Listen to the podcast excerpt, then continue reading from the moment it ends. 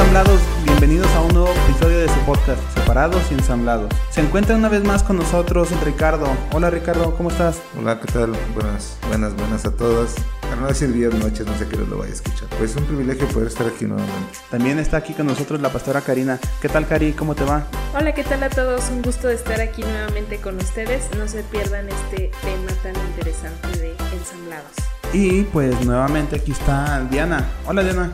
Hola, ¿qué tal a todos? Estamos muy contentos de estar otra semana más. Ya esta es la 6.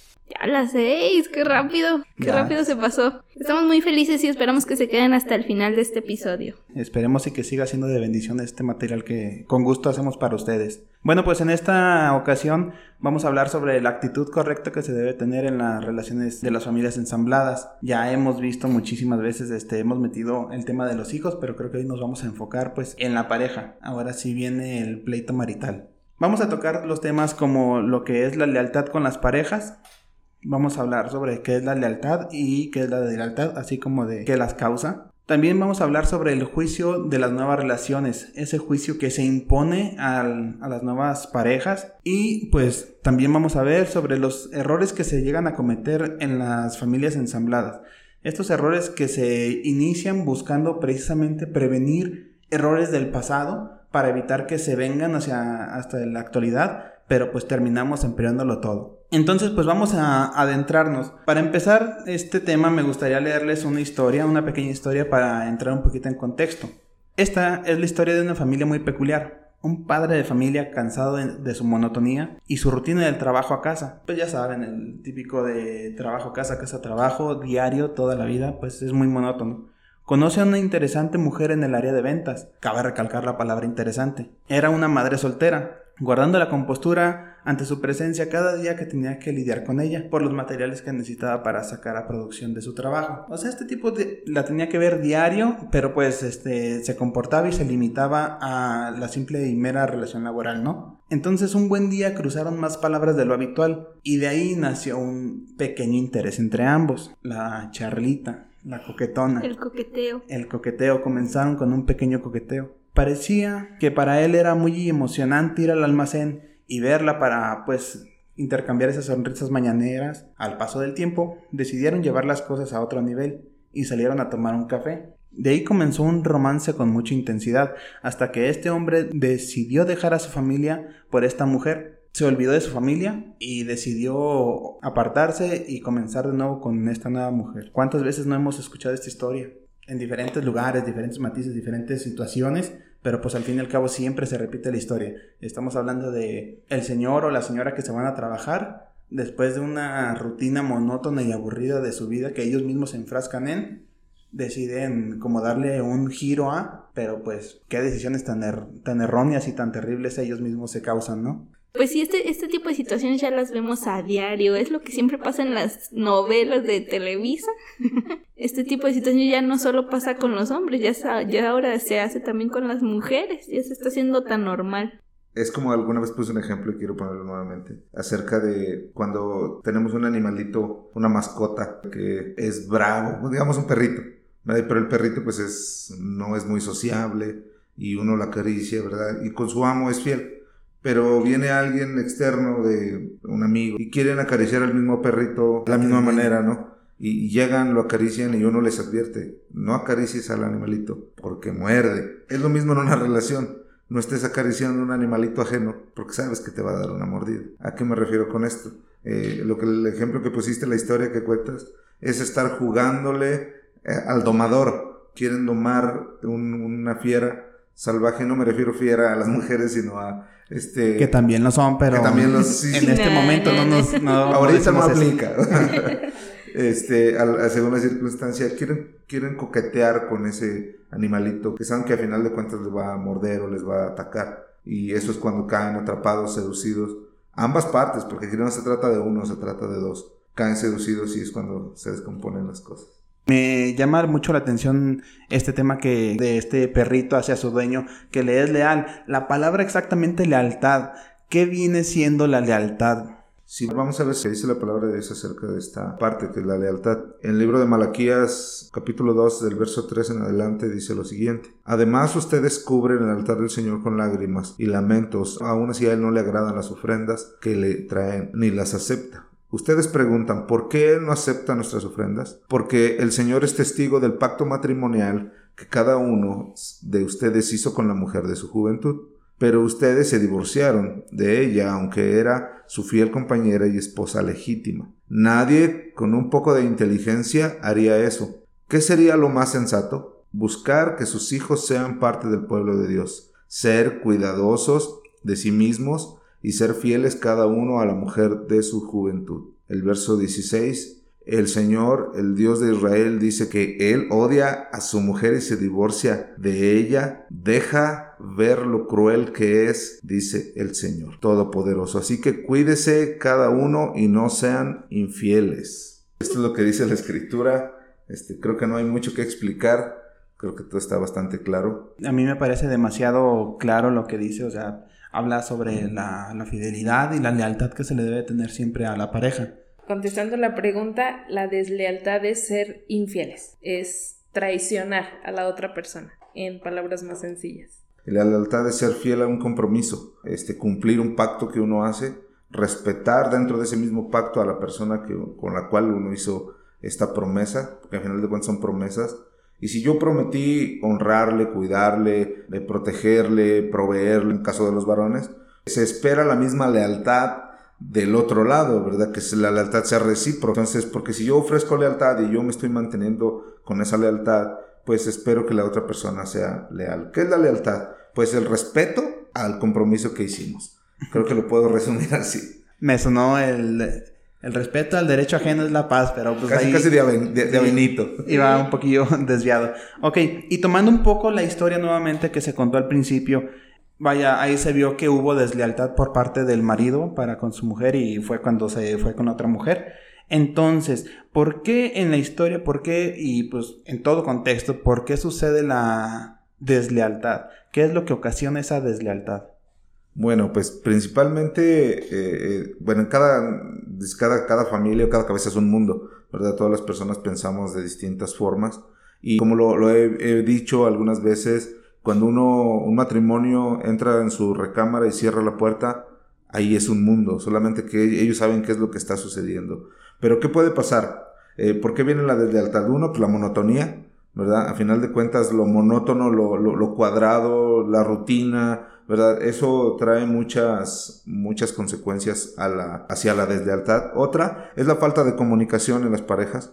¿verdad? Creo que no se habla lo suficiente, no se platican lo suficiente como para, para hablar de lo que está sucediendo, ¿no? Como para decir, ¿sabes qué? Pues este, en el trabajo hay una muchacha que, pues la verdad me atrae bastante, ¿no? Bueno, ¿y por qué te atraes? Digo, si estamos platicándolo así como con, con mucha comunicación, ¿por qué es que te atrae? Bueno, me atrae porque me escucha, punto número uno, ¿verdad? Me escucha. Eh, algo que aquí en casa yo vengo a platicar contigo y en vez de que me escuches me das una lista de reportes de lo que hicieron los niños, de lo que no hay en la alacena, de que falta que ya llegaron los recibos de la luz, del agua, y, en vez de comunicación es un reporte, ¿verdad? Es como un registro de todo lo que sucedió en el día, y esa persona, o la persona de la cual te, estoy hablando, digamos, en la comunicación, eh, me preguntó cómo te sientes hoy. Oye, te ves, te ves triste, este, y, y puso atención a que traía la camisa arrugada, que, que, ocasionan que una persona diga, se ve más leal la persona que está interesado en mí que la que tengo en mi casa. Vaya, sí, aquí aplica un poco el comentario, ¿no? Uno busca en fuera lo que no hay en casa. Entonces, pues sí, como tú lo dices, si no hay ese, esa comunicación, ese interés en la otra persona en casa y fuera me lo están dando, pues yo voy a ir a, comerme unos taquitos a la calle. Pues si en la casa no hay comida, yo voy a ir a la calle a buscarme unos ricos tacos.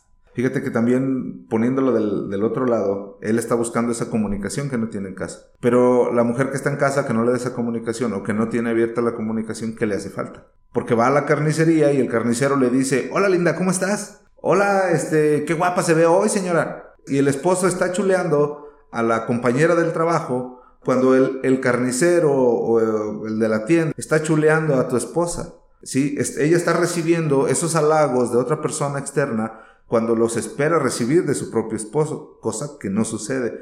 Y creo que desde ahí es un parteaguas para que empiece la deslealtad, ¿no? Porque de ahí podemos partir a muchas, muchas desgracias. Y hablando solo de comunicación. Y ahí se vienen todos los cauces de, de problemas, ¿verdad?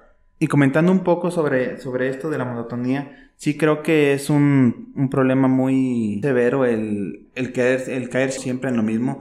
El hombre llega cansado, la mujer le reporta, le dice, no lo escucha, y eso es día con día con día, este, pues genera fastidio, ¿no? Entonces, pues uno como en el interés humano, porque pues finalmente somos humanos, pues siempre buscamos un, algo que nos haga sentir diferentes, salir de lo cotidiano, de lo monótono siempre y eso es, eso es de la naturaleza humana. Entonces, pues como tú lo dices, si hay algo fuera de casa que nos está generando ese cambio que buscamos, pues obviamente nos vamos a ir por otro lado. Sí, y esto termina con muchas relaciones. La monotonía es tremenda, pero la monotonía uno decide hacerla, uno decide tenerla como pareja, ¿verdad? Porque eh, podemos ponernos de acuerdo y decir, ¿sabes qué? El fin de semana nos salimos, ¿a dónde? ¿Qué importa? Vamos a salirnos, ¿no? El punto es romper con la, con la rutina, la monotonía. Ahora, es importante en los matrimonios actuales, pues eh, ambos trabajan, ambos ya, ya, ya no es como el matrimonio de, de años atrás que pues la mujer estaba en casa. Ahora no, ahora ambos trabajan, ambos vienen cansados, ambos están agotados por la rutina. Entonces lo que quieren eh, es pues vamos a salir, vamos a distraernos, vamos a hacer algo. De lo, que, de lo que menos quieren hablar muchas veces es de lo que pasa en casa, de los reportes. Creo que ha cambiado un poco la, dinámica. dinámica de los matrimonios, ¿verdad? Porque ahora ya se ponen más de acuerdo en cuestión de que vamos a hacer, vamos a construir y vamos a hacer ciertas cosas, pero a final de cuentas los lleva a la misma rutina. Se envuelven tanto en la rutina de la planeación que se olvidan de la comunicación. ¿Por qué? Porque se comunican en los gastos, en etcétera, en hacer, en construir, pero no se preocupan por su relación como está es cómo te sientes hoy, por qué estás triste, por qué te ves así, necesitas algo. Si no es, ¿qué onda? ¿Te llevo? Eh, o, ahí te quedas, o todo este tipo de cosas. Y es una rutina, es una monotonía. Que a final de cuentas alguien más se va a interesar. Los sentimientos siempre van a ser los mismos. Todas las personas tenemos sentimientos y todos vamos a, necesitar en algún momento palabras afectivas, palabras de amor, palabras comprensivas y un oído que nos escuche. Y cuando esto no hay, pues es, es cuando se presenta la deslealtad. Y abstrayendo un poco la idea que acabas de dar, veo eh, la parte que tienen tanto hombre como mujer en la actualidad de la responsabilidad del hogar. Y hablemos un poco de este tema sobre la responsabilidad. Básicamente en la historia que contamos, pues se formaron dos familias y en cada familia hay responsabilidades. Entonces, ¿qué responsabilidad es la que tiene el detractor en ambas familias? ¿Cuál es el papel que él juega? Bueno, como leíamos en, en, Malaquías, Dios nos hace responsables de, la, de las familias que formemos. Y esto es para hombres y mujeres, los dos llevamos la misma parte. A mí me llamó mucho la atención en, en, la historia de Malaquías cuando decía que Dios no mira con agrado la ofrenda que llevamos delante de Él, porque somos desleales. Y a lo mejor no significa que llevamos a dar una ofrenda y no la acepte, sino en nuestra vida. Él no ve con agrado lo que hacemos. Y aquí en la historia, pues el hombre ha decidido terminar una familia uh, y empezar otra, entonces desde ahí Dios nos va a pedir cuentas. ¿Qué es lo que hicimos con nuestra primer familia? Y como lo hemos visto en temas anteriores, luego eh, lo hacemos una vez y es fácil volverlo a hacer. Y con cada vez que lo hagamos, Dios nos va a pedir cuentas. Es, este, hemos escuchado historias en, eh, la historia de Génesis donde Dios le dio la mujer al hombre y le dice van a ser uno solo. Y con la primera que te casaste con ella fuiste uno solo. Con la segunda con la que estés con ella también vas a ser uno solo. Entonces con cada una Dios te va a ir pidiendo cuentas por lo que vas haciendo. A veces en la actualidad vivimos con una pareja a lo mejor en unión libre, no estamos a lo mejor casados, pero ya vivimos tiempo con ella. Y yo creo que desde el momento en que tú vives y empiezas a tener ya una relación con alguien de este tipo, ya estás formando una familia. No solamente porque no hay papelito o porque no, no, no hay nada firmado. Y a veces es muy fácil romper las relaciones. Así de, no, pues no estamos casados, cuando yo quiera me voy. O a veces también porque no hay hijos. Bueno, hemos pasado, no sé, 10 años juntos, pero no tenemos hijos, pues cada quien por su lado y fácil, ¿no? Y pues creo que no. Aquí en el versículo Dios este, habla sobre que Él dejó a la mujer de su juventud. No está diciendo a la mujer y a los hijos también. Está hablando sobre la mujer y yo creo que es importante que, que los jóvenes que nos escuchen también sepan que aunque llevemos una relación de mucho tiempo y no haya hijos o no haya un, un papel firmado, de todos modos hay un compromiso delante de Dios. Y esto que dices, Diana, me lleva a las uniones libres, que ahorita están tan de moda ya no se casan ante el civil y ante la iglesia, o sea, ya somos una unión, o, o, tenemos unión libre, vaya. Este que no, de libertad no tiene nada, pero bueno. Son las mismas responsabilidades y todo. Ahora en las nuevas generaciones que se está dando el, vámonos a vivir juntos ya, ¿no? Pero somos una combinación de novios amigos y que tú puedes hacer con libertad lo que tú quieras y yo también. Y viven años, o sea, dos, tres, siete, cinco años juntos y, y según fueron novios teniendo una vida en común como pareja. Entonces al final Dios también va a pedir cuentas sobre este tipo de relaciones. Y algo sucede muy, muy parecido, bueno, a mí me llamó, me llamó como ese punto en la ley de Estados Unidos. Eh, cuando tú te separas o te divorcias de tu pareja, tú tienes que dar un, se le llama child support, que es este, tú tienes que seguir manteniendo a esta otra persona eh, hasta que esta otra persona sea económicamente independiente. O sea, bien la, la otra persona se puede pues, decidir no trabajar y tú estás, tú estás este, obligado a mantenerla. Entonces, agregando un poco el contexto abstracto de esto, podemos enfocar en que Dios, Dios te dice que hagas lo mismo sepárate, tú sabrás, haces bien o mal, ya están diciendo Dios, pues yo ya dije que está mal. Si tú decides separarte, de todos modos debes de saber que llevas la responsabilidad de esta persona. Y responsabilidad, hablemos parejo. Responsabilidad enfermedades, responsabilidad gastos, responsabilidad alimento, responsabilidad este, pues engloba todo, ¿no? No querernos escapar por la parte de, pues, te entrego una pensión alimenticia. Que es muy comúnmente en nuestros países. El de que, bueno, yo me divorcié de ti y me hago responsable de mis hijos, pero pues tú, ¿tienes uñas? Sí, ráscate. y estamos tocando el tema en el que Dios nos habla sobre la lealtad en las primeras familias que tenemos que serle fiel a nuestra esposa siempre.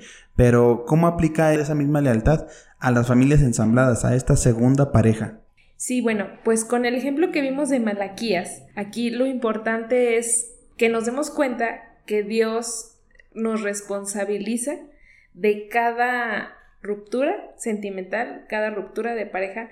Entonces de verdad les recomendamos que teman a Dios en este sentido, porque Él no se agrada con cada ruptura que tengamos y cada familia ensamblada conlleva sus propios problemas. Entonces el que nosotros nos involucremos en una nueva familia ensamblada y luego en otra y en otra, imagínate cómo van a estar las cuentas delante de Dios, pero también qué difícil va a ser para nosotros podernos adaptar, porque eso nos lleva también a otro punto de que se convierte en un círculo vicioso el dejar una familia y dejar otra.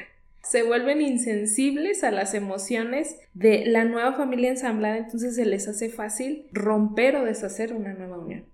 Y en efecto, debe recalcarse en el que si bien tú cometiste o, o la otra parte cometió algún error por el cual se fracturó la relación, debemos evitar que, ese, ese, mismo error que nosotros cometimos se vuelva a cometer. O sea, no volver a incidir en lo mismo. Si comenzamos una nueva familia, ahora a esa nueva familia se le debe lealtad, se le debe respeto y se le debe compromiso. El problema es que, como dijo mi esposa ahorita, se hace las personas insensibles. Es como cuando aprendes a andar en bicicleta, ¿no? Hay, hay gente que no aprende a andar en bicicleta por temor y digamos que esa es una relación que va a ser fiel siempre si por temor no lo voy a hacer. Pero alguien que le gusta mucho la bicicleta y se aprende a andar, se cae, se raspa la rodilla y dice, sí me dolió, pero lo voy a volver a intentar. Hasta el momento que ya no le causa ningún problema estarse cayendo. Eh, pasa exactamente lo mismo eh, en dejar las relaciones. Dejar una relación ya no le causa ningún problema, ningún dolor, ningún, eh, ningún sentimiento negativo porque se cauterizan los sentimientos, se cauterizan las emociones. Entonces ya es fácil y, es muy común ver ahorita familias separadas donde, y tristemente aquí la que regularmente la lleva es la mujer, se involucran en una relación, tienen un hijo de una persona, se involucran en una segunda, tienen un hijo de una segunda persona, una tercera relación, a veces cuatro, cinco, seis hijos, y que cada uno le dan su papá, pues por aquello de que se vayan a pelear, ¿no? Y el problema es que al final de cuentas quedan solas o con el menos indicado y, y así es un problema bien grueso, ¿no? Sí, y esto se vuelve un ciclo vicioso que realmente es como de evitar el, el compromiso o las responsabilidades que hago, pues me separo, voy con otro y esto es una bola de nieve que se va haciendo más y más y más y más grande.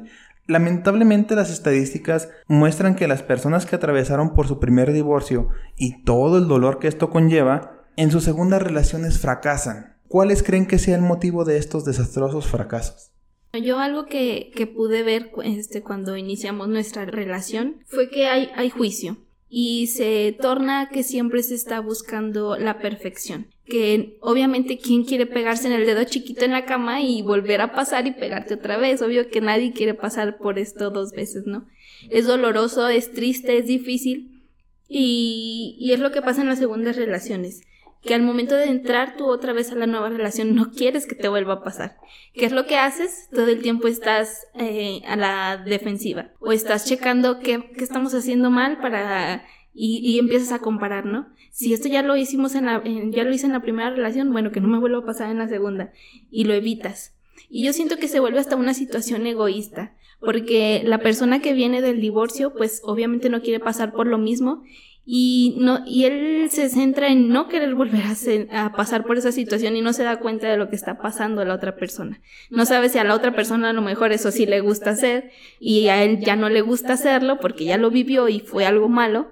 Entonces solo se centra en su sentir. ¿Y qué es lo que pasa? Lo que acaba de decir, vuelve a fracasar. Por ejemplo, este a mí me pasó que hacía chistes o hacía comentarios y él se molestaba muchísimo Así de que, ay, ¿por qué dices eso? Y no es cierto. Y yo así de, oye, solo fue una broma, tranquilo. Pero pues a él quedó como, dicen por ahí, ¿no? La burra no era arisca, sino que la hicieron. Y pues así pasa, así quedan este, las personas dolidas, quedan lastimadas. Lo que evitan es el desastre. Buscan que la relación ahora sea perfecta, que todo sea bonito. Pero en esa estar buscando la perfección, arruinamos las relaciones.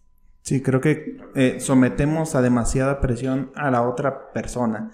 Eh, como ya lo dijo Diana, pues, si en, ese, en esa temporada, en ese espacio de tiempo, evitaba el confrontarnos o el abrirme a la magia de las nuevas relaciones. Esa, esa magia que es donde tú buscas este, el buen corazón de la otra persona, te das cuenta de sus buenos principios, del carácter y de la actitud que, ella toma y te enamoras de eso, en ese instante tú lo evitas, tú lo, lo rompes o lo ignoras porque te centras tanto en el control total de la otra persona, en su carácter, su forma de ser, vestir, para poder manipularlo y así evitar que te vuelvan a dañar. Lastimosamente es lo que sucede cuando, cuando una de las dos personas sale afectada en una ruptura, pues sí creas este caparazón, esta armadura que terminas dañando a, terceros, en este caso pues a la nueva pareja. Y es que fíjense que algo que se hace en este tipo de, de nueva relación es que empiezan a comparar. Entonces yo comparo cómo es esta persona, se oye muy feo, pero lo comparo con el anterior. Entonces empiezo a ver a lo mejor varios patrones con los cuales yo quedé dolida y trato yo de manipular las cosas para cambiar a esta nueva persona para que no tenga esos mismos patrones, creyendo yo erróneamente que si cambio a la persona con esos mismos patrones del anterior, mi relación va a ser mejor, pero no, es completamente equivocado. Causa un desastre porque cada persona es diferente. Ok, y en este caso, ¿cuáles o qué tipo de problemas son causados por precisamente tratar de evitar que sucedan esos antiguos errores? El primer error es la comparación porque como lo explicábamos ahorita hace un momento, este se compara la antigua pareja con la nueva. La segunda cosa es que a lo mejor se sufrió algún engaño, traición, y esto causa mucho dolor en la mayoría de las personas que tuvieron una ruptura una relación anterior. Entonces se trata de evitar eso y se vuelve muy controlador el asunto. Si esta persona me fue infiel, pues voy a, tener un mayor dominio, un mayor control sobre esta nueva persona para que no suceda eso se vuelve algo demasiado asfixiante para los dos. Y también, por ejemplo, donde hubo abusos, abusos psicológicos, abusos físicos, incluso hacen declaraciones tan fuertes como yo no vuelvo a dejar que me traten mal, que me humillen o que me maltraten. Cuando llegan a otra relación, a una nueva relación ensamblada, este tipo de personas lo que hacen es que en cuanto oyen alzar la voz o alguna agresión, este, digamos, psicológica, emocional o incluso a lo mejor nada más le tocó fuerte el brazo, ya lo sienten como agresión por el daño causado del pasado. Entonces se vuelven demasiado impositivos y llegan al extremo de, de, manipular a la persona, decir, yo no voy a dejar que me hables así. Y ni se te ocurra hablarme así. Y entonces se vuelve una relación, ahora lo contrario. La persona que fue agredida en el pasado ahora se vuelve un agresor con cualquier mínimo detalle. Esos son algunos de los errores que vemos causados para evitar precisamente esos errores. Lo importante que, quiero mencionar es que esas relaciones tienden a volverse tóxicas. A final de cuentas, esa persona que fue abusada o fue violentada de cierta manera, que no le fue bien, ¿verdad? Que fue la víctima, vuelve ahora viene una relación nueva siendo el agresor, pero se vuelve tóxicos. ¿Por qué? Porque ya tienen esa armadura, ese, caparazón de, que no piensan soportar una ofensa más, un, maltrato más, una cachetada más. Y, se vuelven tan, tan posesivas, tan, tan manipuladoras, que es cuando alguien levanta la voz, digamos, en una discusión, la otra persona le levanta la voz y estallan en llanto, gritan, se ponen histéricos, pero no es otra cosa más que manipulación. Si están tratando de manipular las cosas para que ya no continúe la otra persona. Y algo muy triste y, que los que lo viven eh, no van a dejar o no me pueden dejar mentir es la primera es, eh, me haces una más y hasta aquí llegó la relación. Tienen en la carta bajo la manga, es la primera que me hagas, aquí se termina todo. Ya dejé a uno, ya dejé a una. ¿Qué más me da dejar al que sigue? Yo ya pasé por esto, no me da miedo, no creas tú que me vas a controlar. Sí, es algo que sucede lamentablemente bastante, a mí me sucedió y que quiero recalcar que pues también otra de las cosas que sucede mucho son las escenas de celos. Cuando una persona es dañada y aquí creo que sí nos vamos a identificar un chorro todos o la mayoría que haya fracasado en una relación, es que cuando tú rompes con alguien o que te dañó o que hubo una infidelidad, cuando quieres empezar una nueva relación, te haces muchísimo más posesivo y muchísimo más celoso, causando problemas donde literalmente no los hay. Y háblese del tema de los trabajos, cuando la otra persona, en mi caso, pues trabaja, sí fue un, un tema de que al principio, pues las celas con todo el mundo, con el jefe, con los compañeros, las compañeras, con, el que barre, hasta con el que barre. Sí, o sea, son temas de que quieras o no hay por abajito de la de la mesa, eh, le checa los mensajes de, del celular, que con quién habla. Y es un pleito interminable por cosas que simplemente no hay. O sea, tú lees y realmente ves que no hay nada, entonces dices, ok, hasta ese punto te sientes confiado hasta que te entra la duda de, no está en WhatsApp y en Messenger. No, de seguro ya borro los mensajes, entonces no te deja estar en paz.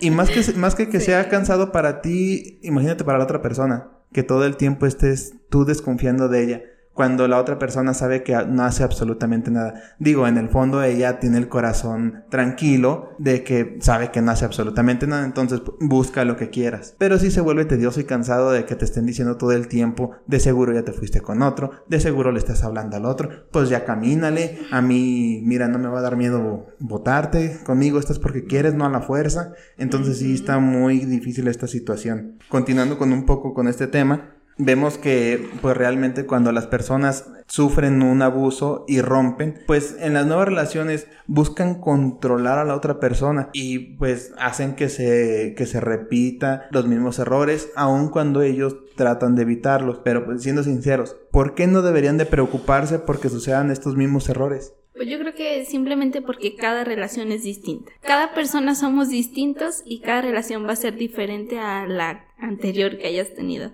A lo mejor habrá cosas en las que se parezcan un poquillo, pero este siempre va a ser diferente. La manera en la que habla, en la manera en la que se comporta, la manera en, hasta en la que ve la vida, ¿no? De diferente manera. En los sueños, en las metas. Entonces, Diana, esto que tú estás diciendo no vale nada comparar a la, a la otra expareja. O sea, eso es algo erróneo y de verdad déjenlo de hacer. Porque el que tú compares con este punto que Diana da no sirve de nada, porque cada persona es única y diferente. Sí, se torna ilógico el querer controlar a la persona, quererla hacer a tu modo, cuando nunca va a ser así. Muchas veces pensamos, no, ya con el tiempo va a cambiar. Pues no. Ya sea bien, ya sea para bien o para mal, no, ella es así, es su esencia.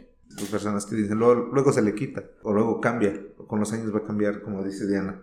y no, realmente no. Y el, el, error principal es que cuando llegamos a una relación es yo lo voy a cambiar o yo la voy a cambiar.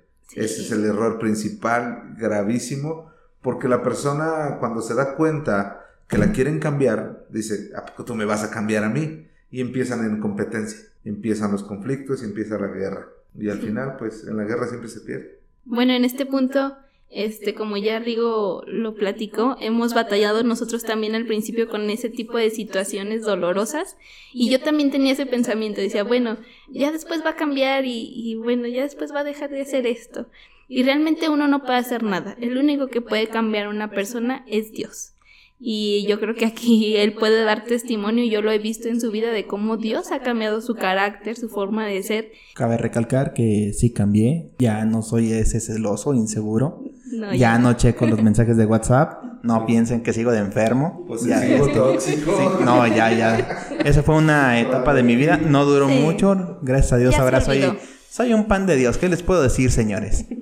Todos testificamos del cambio de Rigo. Esto me causa un, poco de, ruido el, el, verlo muchas veces no lo vemos o no lo queremos tangibilizar el que te digan cada persona es un mundo y no te va a suceder lo, lo mismo. Imagínate tú una bebida, un café. Si tú usas un café y un azúcar, los mezclas y haces tu bebida, esa bebida va a tener un sabor específico. Pero si tú cambias el café, ahora le metes de otro tipo de café, ese, ese otro sabor va a ser distinto. Aún así, tú a la misma mezcla del café y el azúcar le cambias las cantidades, a lo mejor le pones más azúcar, o a lo mejor cambias de azúcar normal a azúcar morena, o a esplenda o a cualquier endulzante. Entonces cada ingrediente que tú mezcles para hacer tu bebida de café va a ser como resultado que esa bebida te sepa diferente. Es lo mismo en una relación. Una persona y otra persona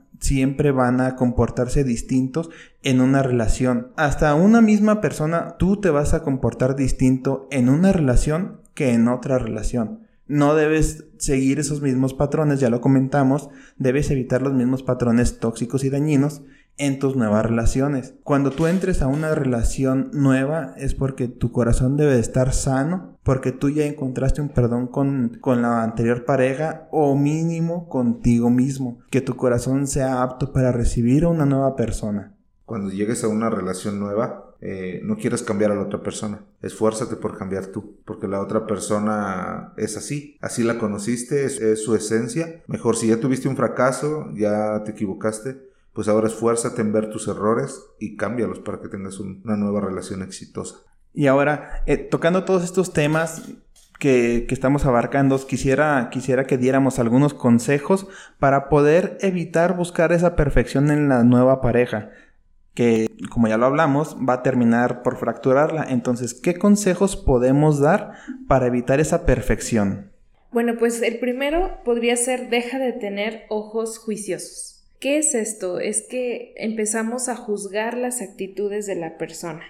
Entonces empieza a quitar el juicio de tus ojos, empieza a quitar la comparación, también entra mucho aquí. Entonces, básicamente esa es la primera cosa que tenemos que hacer. La segunda cosa es no comparar a tu pareja actual con tu ex pareja. Esto es muy común. Empieza, empezamos a ver los defectos, pero también las virtudes, empezamos a traerlas a colación. Es que, ay, es que aquella era así y aquí no lo tengo. Incluso hasta a veces tenemos el error de comentarlo. Aquella o aquel eran así y vieras cuánto extraño eso.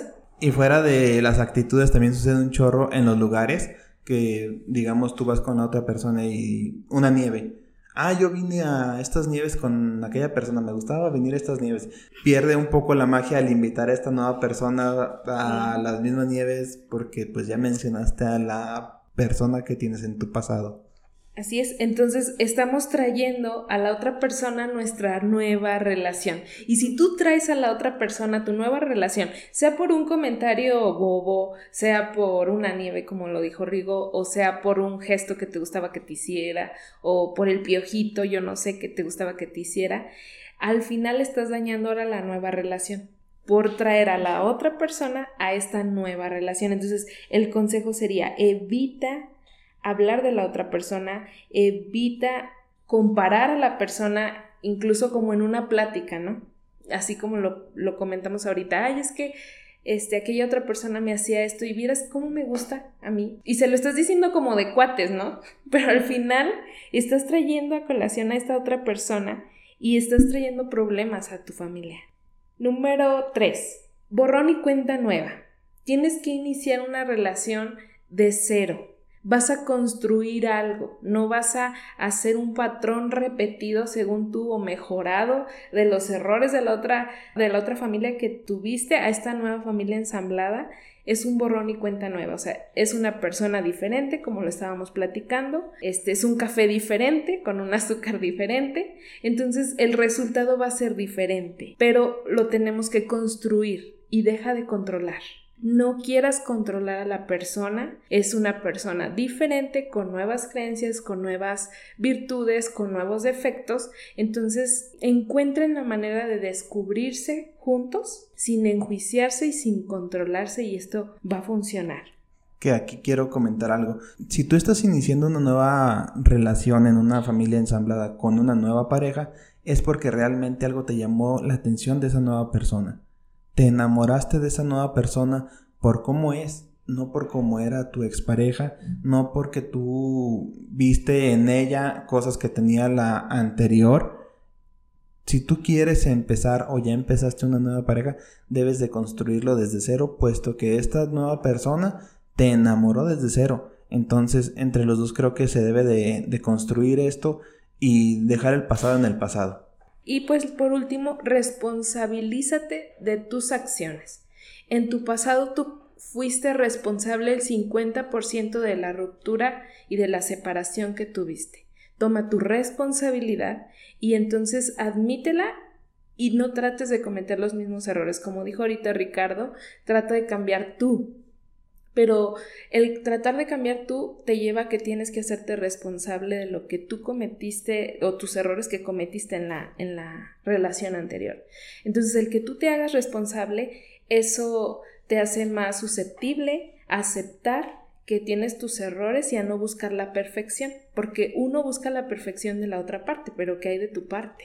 ¿Verdad? Haciendo solo responsable, incluso hay muchos dichos que dicen, yo estoy contigo para que me hagas feliz. Y oh, eso está muy fuerte. O sea, no, no, no tienes que tener una relación para que la otra persona te haga feliz a ti, sino vamos a compartir la felicidad juntos. Estás entrando conmigo, ¿me quieres de novia o me quieres de trabajadora? Mi, mi trabajo es hacerte feliz, te cuento chistes, me vas a pagar y cuánto.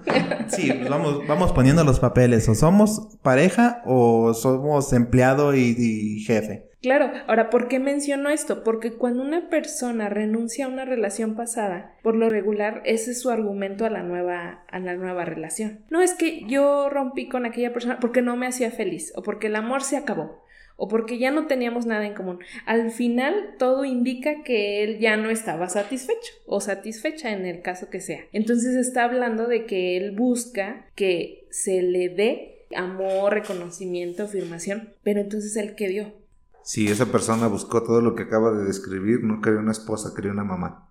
Bueno, hablando en este contexto, pues sí quisieran ellos buscar un papá o una mamá que sustituya sus necesidades, ¿no? Que cumpla las necesidades de sentirse cubierto, ya que pues él no encontró la madurez suficiente como para aceptarlo en, en su anterior pareja. Ahora, algo bien importante es, es si tú vas a entrar a una nueva relación, tienes que estar sano contigo mismo y tienes que encontrar la madurez personal. Tienes que estar feliz contigo mismo y pleno en ti. No debes de ser codependiente de otras personas. Si tú estás buscando entrar a una relación para que dicha persona te haga sentir bien, para que dicha persona te haga sentir amado, querido, respetado, lo que tú quieras. Si esas cualidades no las encuentras por ti mismo en ti, no estás preparado sencillamente para entrar a una nueva relación.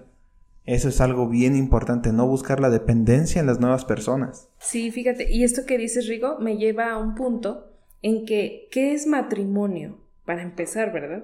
Entonces, el matrimonio significa el servirle al otro. Eso es. Entonces, cuando las personas tienen una fractura o una ruptura de, pareja, por lo regular lo que buscaron fue el que les sirvieran, pero ellos no sirvieron. Eh, se vuelven algo egoísta. Entonces, el matrimonio conlleva en yo voy a hacer lo mejor por él. Y, y claro, ¿verdad? Lo que siembras cosechas. Porque quien, quien siembra amor va a cosechar amor. Quien, quien siembra servicio va a cosechar servicio. Entonces, ¿qué estuvimos sembrando en nuestro matrimonio? El matrimonio, en una palabra, es servirle al otro. Entrando, entrando en estas recomendaciones, ¿qué nos podría decir la palabra de Dios acerca de qué recomendaciones podríamos aplicar cuando nos queremos integrar a una familia ensamblada? Sí, bueno, principal, el libro de Mateo eh, dice, eh, haz o trata a los demás como quieres que te traten a ti, no haz con los demás como lo que tú quieres que hagan contigo. Pues como lo dijo ahorita Karina, si siembras, eh, si siembras problemas, si siembras ofensas, si siembras todo, pues no esperes cosechar rosas. No esperes cosechar buen trato o buenas actitudes, porque por pues, lo que tú estás sembrando es lo que vas a cosechar. También otra parte en el libro de Hebreos dice, llega a servir y no a, servirte o a ser servido. Ofrécete, a hacer las cosas. Impúlsate eh, que te vean las personas que o, o en tu relación que te vea realmente que tienes interés por ella o por él. ¿Verdad? No, no es que ahora ya te tengo y bueno, pues como ya te tengo, pues ahí ándate, ¿no? O sírveme, porque pues así no funcionan las cosas. Y el, libro de Mateo nuevamente dice, ama a tu prójimo como a ti mismo, ¿verdad? Este es uno de los mandamientos que Jesucristo menciona como el, el segundo más importante, ¿verdad? Ama a tu prójimo como a ti mismo. Si tú te amas a ti mismo, vas a amar a otra persona. Porque aquel que no se ama a sí mismo no puede amar a nadie. Y esto está muy comúnmente en las relaciones fracturadas. No puedes amar a la otra persona, por eso es fracaso tras fracaso tras fracaso porque nada más estás buscando que los demás te amen, porque ni siquiera te amas a ti mismo. Bueno, y tocando estos versículos, creo que son importantísimos. Los que nos estén escuchando, apréndanselos de memoria. Yo creo que si de verdad los aplicáramos, estas son las reglas de oro, ¿no? Haz, haz lo que trata a los demás como tú quieres ser tratado. Si de verdad los aplicáramos, yo creo que no había, no habría problemas. Si de verdad tratáramos a los demás como quisiéramos que nos traten a nosotros, a lo mejor no habría ni robos, no habría infidelidades, no habría golpes, no había nada de, de estas situaciones dolorosas. Ah, hablando aquí en los matrimonios, pues lo que hemos hablado, no habría infidelidades. Porque ¿quién quiere ser traicionado? ¿Quién quiere ser lastimado de esa manera? Yo creo que nadie. Entonces creo que estos versículos son bien importantes. Mateo 7:12 creo que es el más importante para mí y el 12:31 también.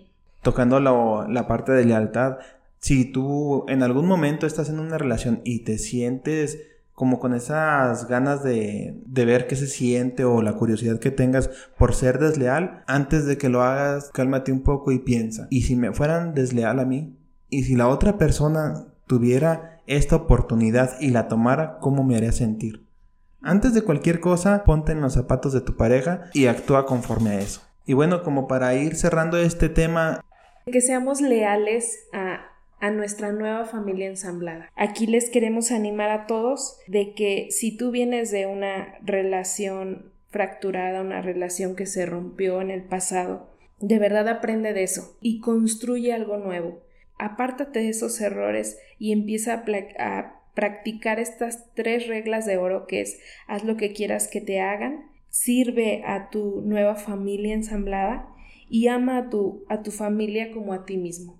Creo que con estos tres puntos tu familia va a ser exitosa, tu nueva familia ensamblada no se va a desintegrar, que eso es lo, el punto principal de este podcast. Entonces, pues te animamos a que practiques estas tres reglas de oro y que siempre las pienses así como tú, Rigo, ahorita lo comentabas. Y viendo un poco el contexto, si ya estás tú en una familia ensamblada o pretendes entrar a una nueva relación, recuerda primero buscar la sanidad interna no vayas a dañar a otras personas con los problemas que tienes tú porque nadie te va a sanar más que tú mismo. Entonces, para entrar a una familia ensamblada o si ya estás en una familia ensamblada, piensa un poco en lo que te afecta en esos problemas que tienes internos y trata de solucionarlos si estás con alguien comunicándoselos, que alguien te escuche para que puedas tú encontrar ese perdón y, y esa solución a tus problemas, pero no eches la culpa a los demás de problemas que son propios tuyos. Creo que es importante lo que acabas de mencionar. Eh, si vamos a iniciar una nueva relación, hay que hacer borrón y cuenta nueva, ya lo pasado pasado. Y hay que eh, crecer juntos como pareja. Eh, hay que buscar a Dios, que creo que es lo más importante, porque dice la, la palabra cordón de tres hilos no se rompe fácilmente. Entonces creo que una buena relación es siempre estar basada en Dios como dijo ahorita Rigo, no llegues a una relación nueva sucio, porque pues, al final de cuentas vienes sucio, vienes contaminado, vienes herido, vienes este, muy maltratado. Hay que buscar esa parte de, de sanar esas heridas para que puedas empezar algo nuevo, cero, eh, desde cero, ¿verdad? Borrón y cuenta nueva, porque si no vas a estar lastimando personas. Y la intención con la que te unas a una nueva relación va a ser para lastimar, para herir y para vengarte de lo que te hicieron. Eso al final de cuentas va a destruir tu relación. Y bueno, aquí llegamos a la conclusión de este capítulo de su podcast Separados Ensamblados. No olviden seguirnos en nuestra página de Facebook, estamos como Agape Aguascalientes. Recuerden que tenemos abiertos nuestros talleres para familias ensambladas y para divorciados. Ya después vamos a estar un poquillo entrando más en tema de divorcios, pero recuerden que están ahí si, si les interesa la información, si les interesa integrarse a un taller dentro de Aguascalientes, déjenos un mensajito en la página de Facebook, estamos súper atentos a ustedes y no olviden en compartir estos capítulos, son de mucha ayuda. Nuevamente un saludo para todos nuestros escuchas, bendiciones para todos, nos vemos, esperen el siguiente capítulo. Bye, la próxima.